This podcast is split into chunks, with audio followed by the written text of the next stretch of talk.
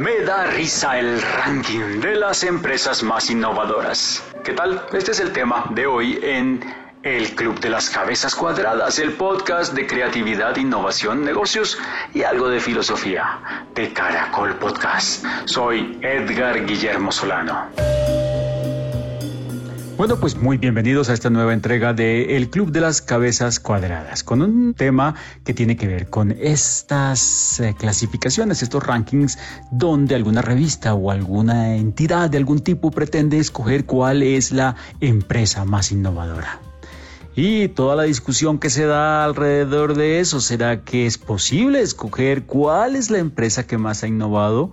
¿Será que es eh, posible medir el impacto de las innovaciones? ¿Será que esto es más un tema de marketing? Tendremos mis invitados maravillosos, entre ellos a Gamaliel Vesga, que de hecho es CEO de Pensemos S.A., una de las empresas que ha rankeado más alto de estas clasificaciones, además de invitados de lujo y una discusión muy interesante sobre cuáles podrían ser esas nuevas categorías mucho más originales alrededor de cómo clasificar a los más innovadores.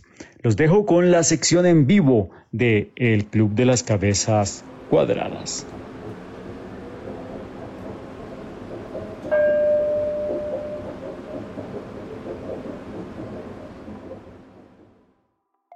Tema de hoy tiene que ver con los rankings de innovación, con las clasificaciones de innovación, con el top de empresas más innovadoras, el top de los innovadores más innovadores del mundo, de la región, del país.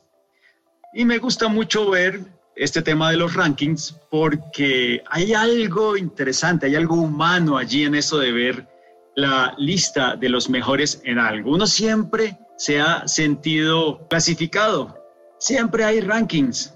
A usted lo tienen en una clasificación, si paga bien o mal en los bancos. Cuando estaba pequeño lo tenían en un ranking según las notas de sus exámenes. Los fines de semana escucha el eh, ranking de las canciones más sonadas en el verano. Yo sigo, por ejemplo, el listado de los mejores juegos de mesa y cada año hay un ranking y premian el mejor juego de mesa, ¿no?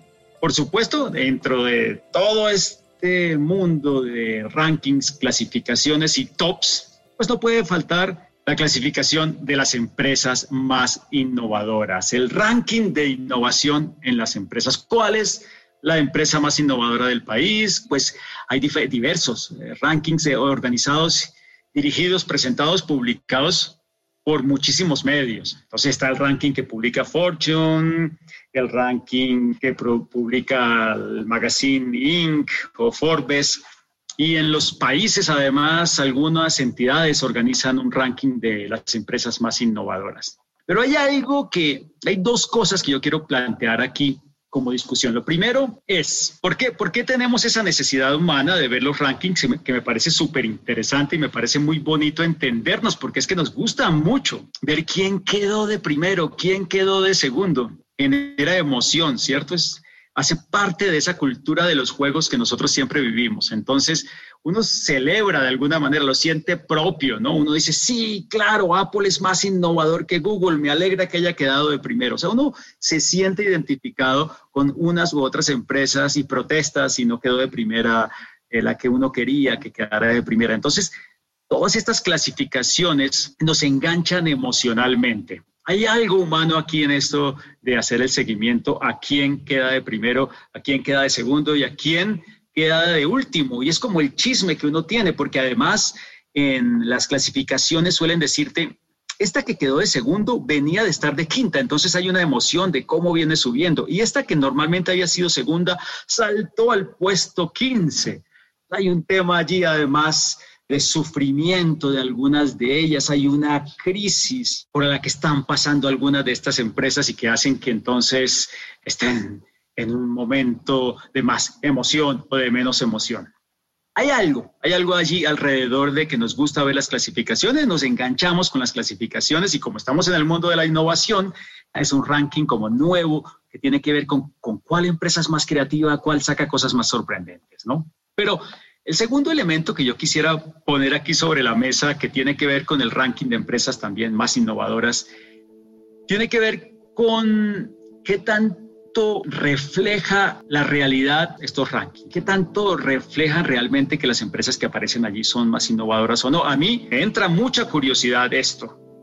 No tengo la respuesta, Debo admitir que estuve mirando las metodologías que se utilizan, algunas metodologías muy serias, donde revisan temas de cultura de la innovación, temas de patentes y registros de propiedad intelectual. Y uno dice, bueno, esto está hecho de manera muy seria.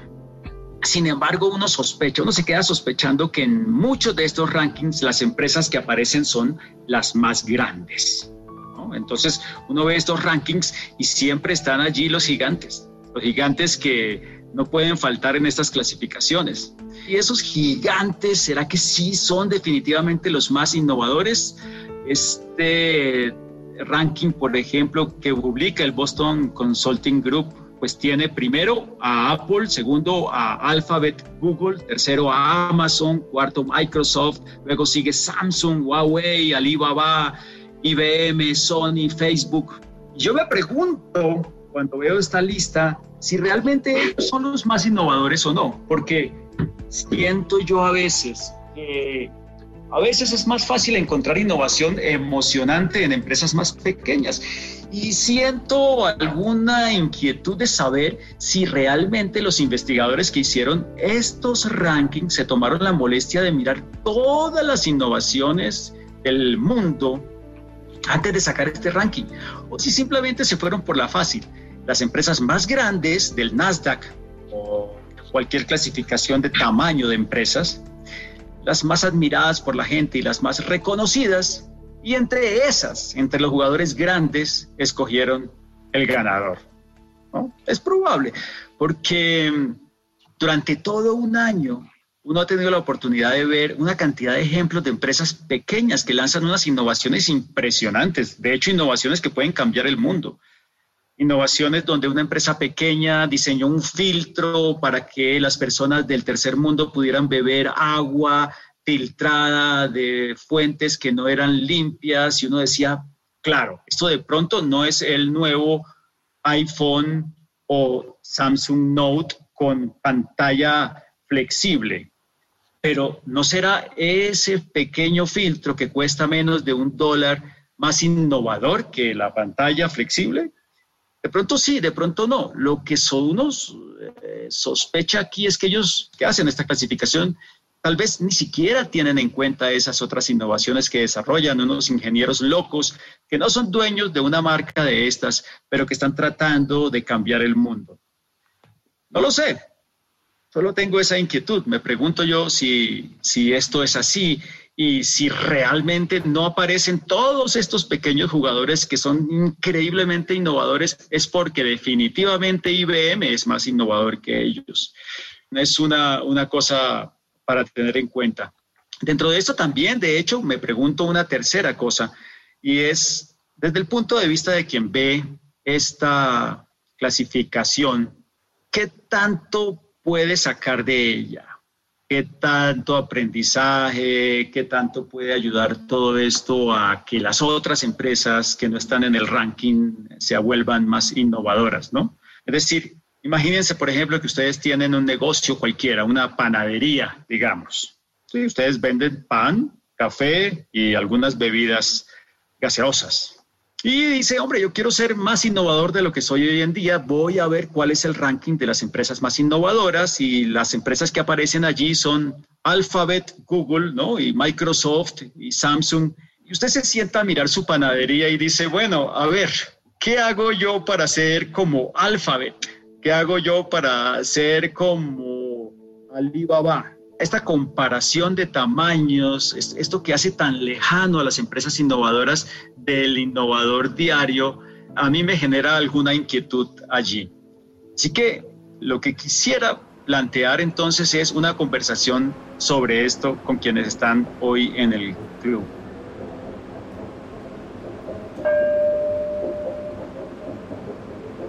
Ahora escucharemos a Marian Rocío Barrera, yo hago parte actualmente de la academia. De esas tres preguntas que tú haces, eh, algo que sí quiero que de alguna manera tengamos presente es que estos rankings son más un indicador de procesos de inversión, de procesos de los marcos de I más D I en el país, que realmente un indicador para todos los niveles de las organizaciones.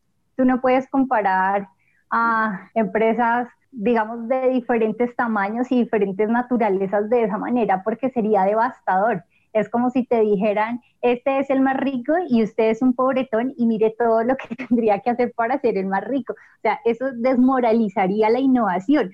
Y realmente eso no es así. La innovación, pues sí, obviamente requiere inversión, requiere desarrollar ciertos procesos con base a investigación, pero también en estos pequeños negocios se dan incrementos de valor que son muy significativos.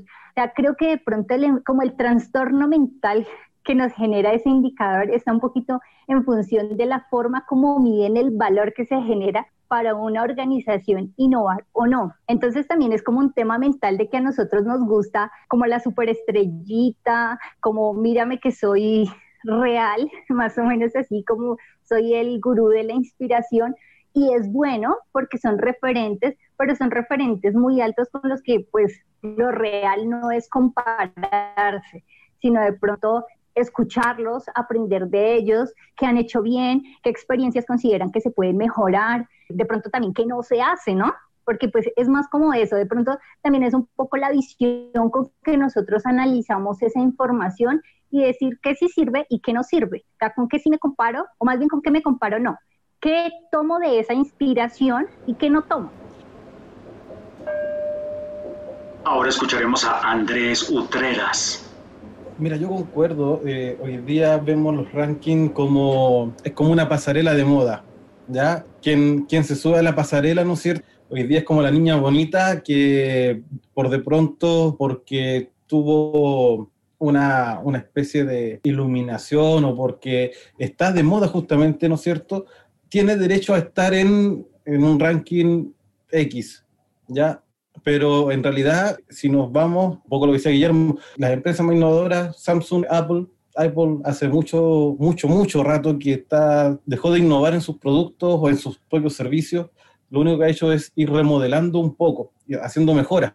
Pero si nos vamos al taller mecánico de la esquina, nos damos cuenta que muchas veces ese pequeño emprendedor genera mucho más puntos de innovación desde el punto de vista de que genera mayor valor agregado para sus clientes más allá que las grandes empresas. Entonces, al final del día, la pregunta es, ¿qué es, en definitiva, no es cierto, lo que estamos eh, valorando para o considerando para innovar sobre un producto o qué tanto valor agregado, ¿no es cierto?, eh, le estamos dando a, a, a la gente a nuestros clientes. Yo creo que hoy día eh, esa cosa no se está cuestionando, sino que más bien dicho, dentro de los grandes, ¿quién pelea el primer lugar? El teléfono más caro, el más rápido, el que está de moda, eh, el que marca tendencia, pero en definitiva, ¿cuánto valor agregado le estamos dando a, nuestros usuarios? Eso hoy día yo, dentro de los rankings no se ve, sino que más que nada se ve el estatus, ¿no es cierto? Muchas veces por valor de venta o valor de compra. Entre más caro, se supone que es más innovador, entre comillas.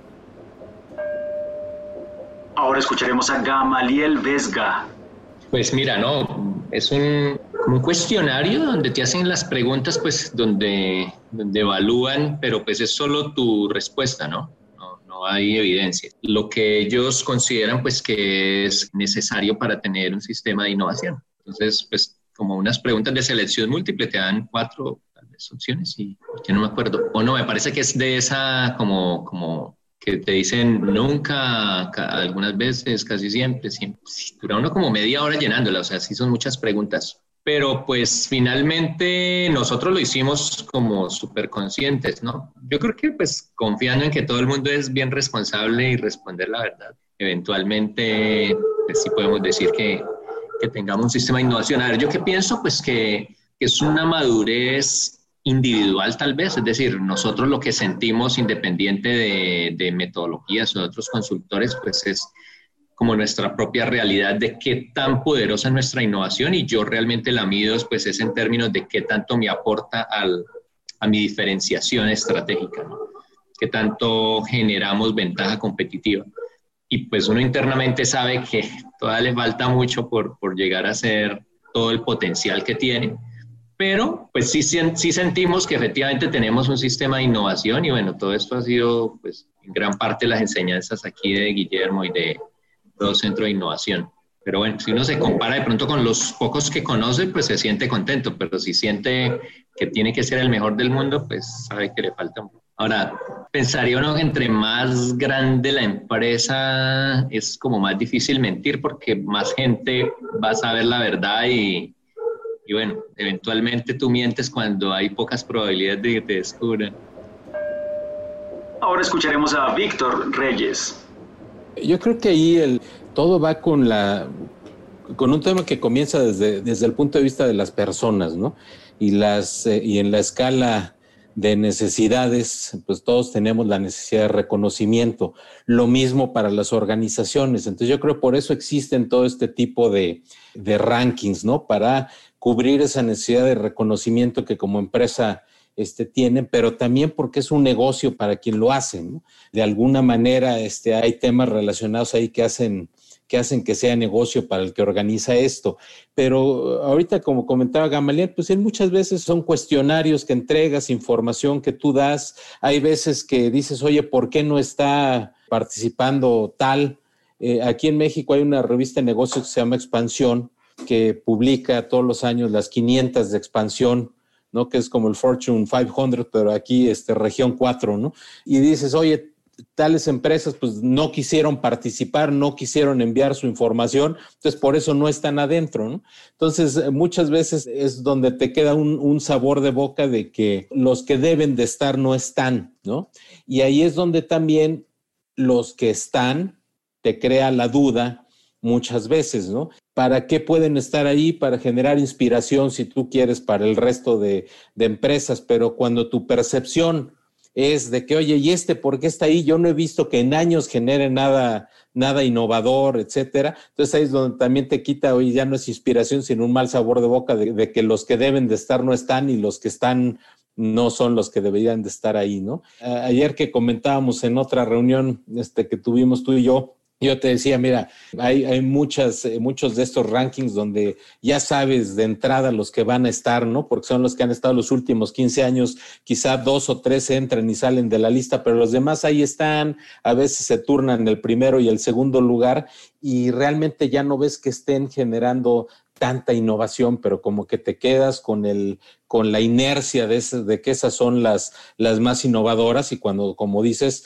este, hay muchas otras que están generando cosas, ¿no? Y tal vez la categorización que tú mencionas no va solo en el decir la mejor cultura de innovación o el producto este, más innovador, sino también categorizarlos por el tipo, por el tamaño de empresas que son, porque como dices, puede haber esta pequeñita que esté haciendo muchas cosas que realmente sean innovadoras, que están agregando mucho valor, sí, pero no, no aparecen dentro del, del ranking donde están los grandes monstruos de, de, los negocios, ¿no? Entonces, como que son varios detallitos que te hacen decir, bueno, qué bueno, conocemos de alguna manera qué están haciendo, pero también se quedan afuera muchas de las que vemos y percibimos de manera mucho más cercana a nosotros que están generando valor, ¿no?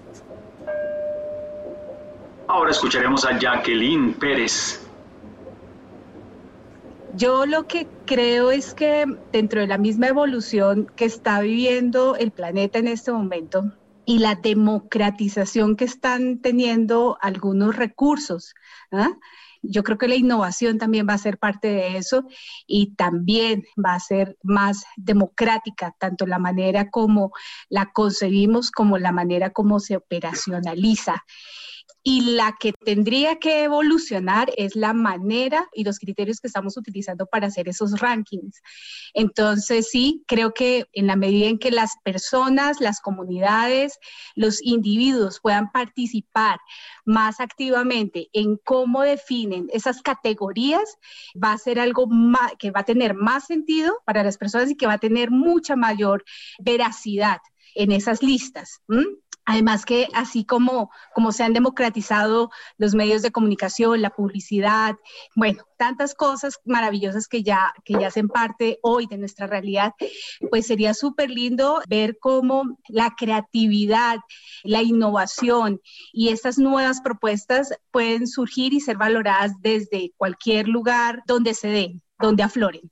Entonces, yo creo que la tendencia va a ser esa y es que el tema de innovación no se va a quedar solamente en un tema de expertos, sino que todos de alguna manera vamos a poder sacar ese innovador que hay en cada uno de nosotros y brindar soluciones que mira que también creo que la tendencia va a ser no tanto ver la innovación como una fuente, sino como una respuesta o un resultado que da una solución a algo. Y ahí es donde creo que tendría el mayor valor. Entonces, nada, yo creo que la democratización de la innovación está entrando. Voy a leer algunos de los rankings que ustedes están inventando. ¿okay? La que tiene más patentes por cada tipo de innovación. Perfecto. Ah, eso es interesante. Es decir, que tendríamos las de innovación radical, las de innovación incremental o otros tipos. Hay un montón de clasificaciones, si ustedes recuerdan. Modelos de negocio. Modelos de negocio más, más innovadores, categoría interesantísima de leer. Las que tienen más innovación con impacto social, Gerardo. Ojalá, ojalá nos puedas ampliar un poquito de esto. Paola dice, la que más inspira. Martín Godoy dice, las que llevan más productos al mercado. Andrés aporta otra vez la mejor innovación social, la que innova más con menos. Diana Paola dice, por innovación social, por mayor cobertura, por productos cercanos a la gente, por soluciones hogareñas, soluciones caseras, qué, buena, qué buen concepto, ¿no? Empresariales. Víctor dice, ranking de culturas y tipos de organización que propician y facilitan la innovación, con lo complicado que es medir cultura. Si lo logramos, sería un hit. Las empresas que más generan ideas, dice Anael. Gamayel dice, las que más productos generados por innovación abierta tienen. Víctor dice las empresas que generan mayor valor agregado en sus nuevos productos. El ranking de las empresas que más gestionan las habilidades de su recurso humano, Marien. Con servicios más innovadores, las más divertidas, dice Anael. Eso va como en la línea de lo que decía Paola también. Sonia nos dice, influencer en innovación. Gamaliel dice, la de mayor porcentaje de sus productos innovados en los dos últimos años en sus ventas. Miki dice, categorías, primero, la que tiene mayor impacto social, la que más capacitación en innovación brinda a los empleados, la que tuvo mayor número de nuevos productos limpios y útiles para vivir, la que mayor ahorro logró sin afectar al recurso humano y bajó los costos. Negocios verdes más innovadores, Víctor. Marien, el ranking de las empresas que más escuchan. Anael, las empresas con el mayor número de metros cuadrados con espacios lúdicos para la generación de ideas. Ahora escucharemos a Anael Espinal. Creo que los rankings, eh, como la mayoría eh, lo ha dicho, pues todos desde, desde pequeños de alguna forma nos, nos ha gustado que pues sobresalir y de alguna forma que destacar, ¿verdad? Nuestro trabajo, es decir, desde que estamos en el kinder con la estrellita, ¿verdad? Y la profesora y entonces ya a nivel de empresas se presta este tema de los rankings, ¿verdad? Como un elemento para poder eh, pues resaltar las que de alguna forma han tenido una característica en particular. Sin embargo, eh, coincido, ¿verdad? Con lo expuesto con eh, la mayoría, me parece que estos rankings últimamente por el lado del, del marketing, ¿verdad? Y el tema de, más un tema marketing dinero de pues estar en los primeros lugares, pero como algunos también comentaban, ¿verdad? No, no vemos últimamente tanta innovación, ¿verdad? Sostenible en estas empresas y más que los mismos de siempre, ¿no? Ahora, me parece también que, el tema de los rankings, pues no todo es negativo, ¿verdad? Ni todo es malo, ¿no? Es decir, me parece que dependiendo del foco que nosotros le demos al tema de los rankings, puede ser que le podamos sacar algo positivo, digamos, en medio de eso. Porque de alguna u otra manera, aunque puede ser que ya no estén innovando como lo hacían antes, pues llegaron a esas posiciones por algunas situaciones o algunos elementos, ¿verdad? Que sería interesante pues analizarlos, verlos. El tema de la cultura, como dices, es complicado medirlo, ¿verdad? Pero bueno, hemos visto y escuchado tanto acerca de la cultura de, Google, por ejemplo, el, el tema este de los, por eso se me ocurría los metros de espacio lúdico, ¿verdad? Para divertirse, en las instalaciones, pero realmente cuántas, es decir, el tema de la cultura, ¿verdad? En este caso, si fuese posible poder extraer, ¿verdad? Elementos importantes de las empresas que están en estos rankings, poder eh, ubicarlos. Igual cuestionable, ¿verdad? El tema de cómo se construyen, ¿verdad? Eh, igual el tema bueno, no solamente el ranking de las 10 empresas más innovadoras, si lo vemos el, el ranking a nivel países, ¿verdad? Existe un índice, ¿verdad? Los índices también, índice global de innovación que ya mide tema de innovación a nivel de los países, así como el índice global de competitividad.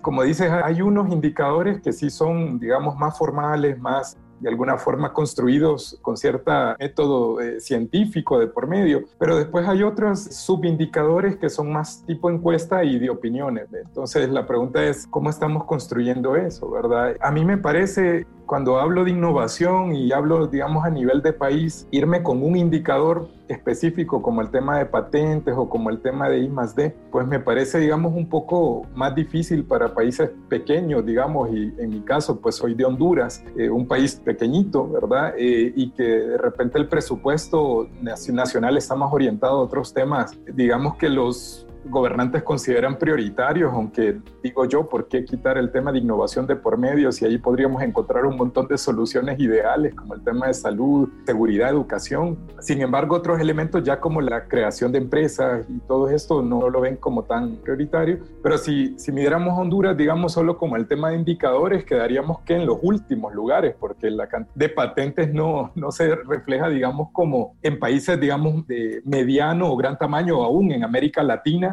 hablando como Colombia, Chile, Argentina, México y Brasil, ¿verdad? Em, quedaríamos probablemente atrás. Ahora, lo interesante es que cuando se construyen estos indicadores, además pues, de estos indicadores clásicos como las patentes, el I D, se van incluyendo otros indicadores para poder construir. Y cuando hablamos de empresas, más que estos rankings que hacen estas revistas, yo pensaría que una solución interesante sería lo que están haciendo varios países latinoamericanos, que es las encuestas nacionales de innovación. Hoy por hoy también eh, la crítica es que solamente se está incluyendo el sector manufactura. Por ahí se está empezando a incluir el sector servicio y por ahí un par de países como Argentina está incluyendo ahora el software, ¿verdad? Empresas de software por ahí. Pero me parece más interesante ver los resultados de estas encuestas de innovación que se hacen a nivel país que tal vez estos rankings digamos, hechos por, por una empresa que limita, como dicen, tal vez a 10, 20 empresas y deja a las 2.000, 3.000 empresas que estamos ahí innovando, pero que no están incluidas en este ranking. Ahora escucharemos a Paola Ángel. Bueno, pues pienso que sobre todo voy hacia una variable que para mí es fundamental cuando se trata de innovar con los equipos de trabajo y como la experiencia me lo ha demostrado, y es que si un equipo de trabajo está tratando de innovar en algo que no le interesa, es muy complejo, es muy difícil lograr ese compromiso y lograr buenas ideas.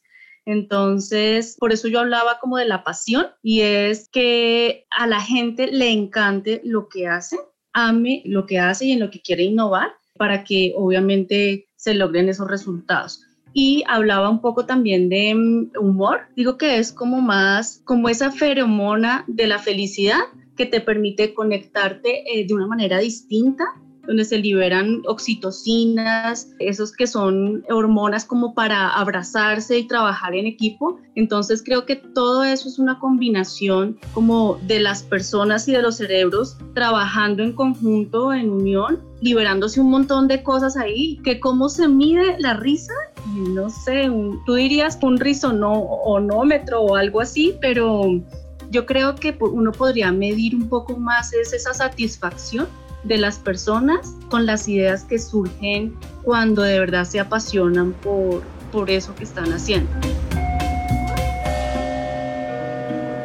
Qué bueno, tuvimos hoy a Marian Barrera iniciando, hablando además desde el punto de vista de la academia de la Universidad de Boyacá, hablando de la medición de la eh, I más D más Andrés Utreras, por supuesto, desde Chile hablando de sus conceptos como la pasarela de moda alrededor de medir la innovación. Gamaliel Vesga, CEO de Pensemos S.A., uno de los empresarios rankeados en estos eh, rankings de innovación, y sus perros que ladraban por allá en el fondo, que hicieron parte del capítulo de hoy. Víctor Reyes, por supuesto, con sus opiniones desde México. Jacqueline Pérez con su experiencia en multinacionales trabajando en recursos humanos.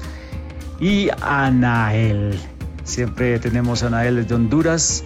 Ah, en este caso eh, nos dio una clase Anael Espinal sobre encuestas nacionales de innovación y medición en toda Latinoamérica. Muchísimas gracias por haber hecho parte de este episodio. Ojalá se puedan conectar a las reuniones en vivo los viernes cada 15 días y los esperamos en el próximo episodio de El Club de las Cabezas Cuadradas. Chao.